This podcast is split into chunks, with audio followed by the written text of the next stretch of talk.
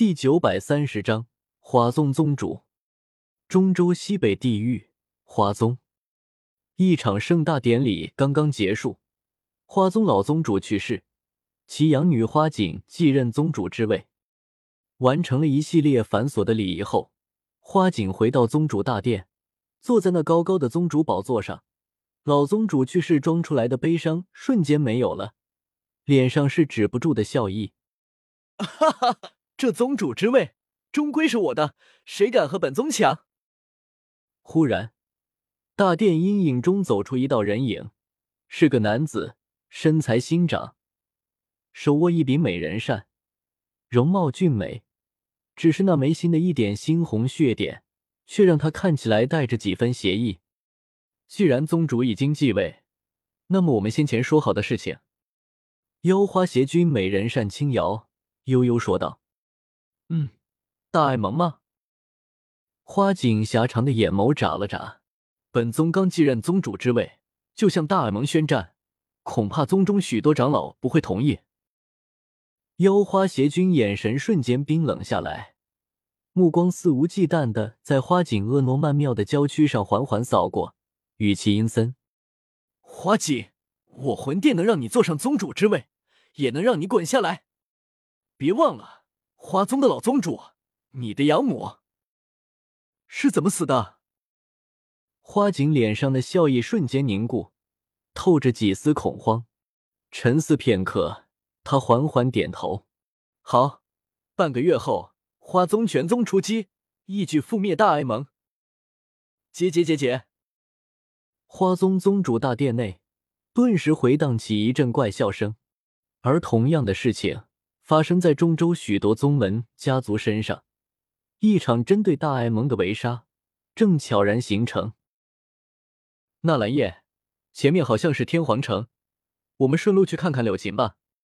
返回大爱盟的途中，萧炎忽然提议道：“柳琴曾经是迦南学院内院的学员，与萧炎是老相识，关系还不错。现如今早从迦南学院返回中州。”继承了家族族长之位，萧炎刚来中州时还见过他。我自无不可。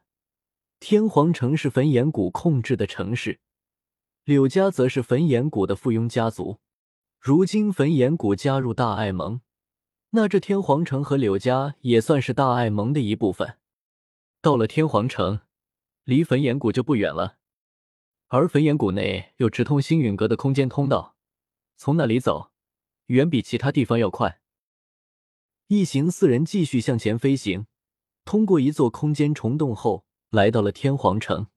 这里萧炎曾经来过，他带着我们七拐八拐，很快来到城中一座堂皇府邸外。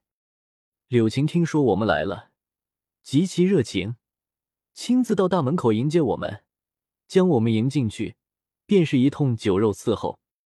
他的表妹柳菲儿也在旁陪同。一袭红衣，依旧妩媚漂亮，只是没了当年在迦南学院时的傲气，或许也是被岁月磨平了许多棱角，变得沉稳不少。一杯杯给我敬着酒，酒足饭饱，月满中庭。我坐在院子里，心情颇为舒畅，便将先前在天幕出口平白的的东西都取了出来。当先是块泛着红光的金属，小医仙也喝了些酒。面带红晕若桃花，这是流萤铁，一种灵材，可以用来打造武器、药鼎，或是建造阵法，用途广泛。那就是不能直接使用了。我有些失望，又拿出一块七彩石头，这是十足汉子给我的。小医仙端详许久，却看不出是什么东西，平平无奇，似乎真的只是块好看点的石头。你该不会被骗了吧？他笑了起来，不，这是七彩原石。我认出后极为震惊。七彩原石，顾名思义，这东西是七彩吞天蟒死后凝结而成，里面蕴含着七彩吞天蟒之力。对其他种族来说，这东西用处不大，可对七彩吞天蟒一族来说，却能直接吸收里面的力量，提升自身修为。可惜的是。七彩吞天蟒一族早在远古时期就灭绝，如今七彩原石存世极其稀少。没想到我无意间能得到一块。小医仙美目睁大，一脸惊喜。你在天幕中不是也激发了七彩吞天蟒的血脉吗？岂不是说这七彩原石你也能用？我点点头，可接着又想起什么，迟疑片刻后，还是将东西又重新收入纳戒中，干咳了声：“我们看下一件吧。”小医仙直勾勾盯着我。似乎看出我心中在想些什么，那目光看得我都有些心虚。可他最后还是没说什么。风吹雨打丹，我将德字药族少妇的那枚丹药取出，圆润的丹药表面凝聚着八道奇异丹环，显示这是一枚七品八色丹药，历经八色丹劫而出世。丹药一从玉瓶中取出，那浓郁的丹香瞬间弥漫整座庭院。只是闻上一闻，便令人精神大振，神清气爽，一时间冲散了我和小医仙之间的尴尬。两人都将注意力集中在丹药上。小医仙，这丹药是干什么用的？我虚心请教。我如今的炼药术也不差，不过比起丹药药材方面的知识，自然比不上小医仙。尤其是斗气大陆上丹药种类无数。就更记不清许多。这是用来凝练斗气、压实根基的丹药。若是有斗者突破太快，或是根基虚浮不稳，都可以用此丹来解决。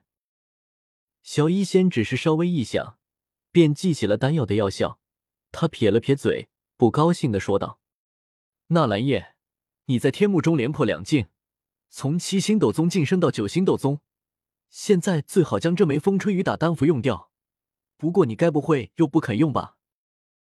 我干笑一声，将丹药捧到他面前，讨好道：“小医仙，你修为晋升的不比我慢吧？这枚丹药还是给你吧。”小医仙莞尔，俏皮道：“我是恶难毒体，才不会有根基不稳的情况呢，不需要这种丹药。他要的是各种各样的毒药，这丹药你还是自己服用吧。”既然小医仙都这么说了，我和他之间也不需要这么客气，便拿着丹药走进修炼境室。我的修炼天赋确实不算好，在踏入斗宗境界后又一路突飞猛进，或许真该好好夯实一下自己的根基，也算是为之后突破斗圣做准备。以我如今的修为，距离突破斗圣并不遥远。小医仙在外为我护法，我盘膝坐下。将风吹雨打丹一口吞下，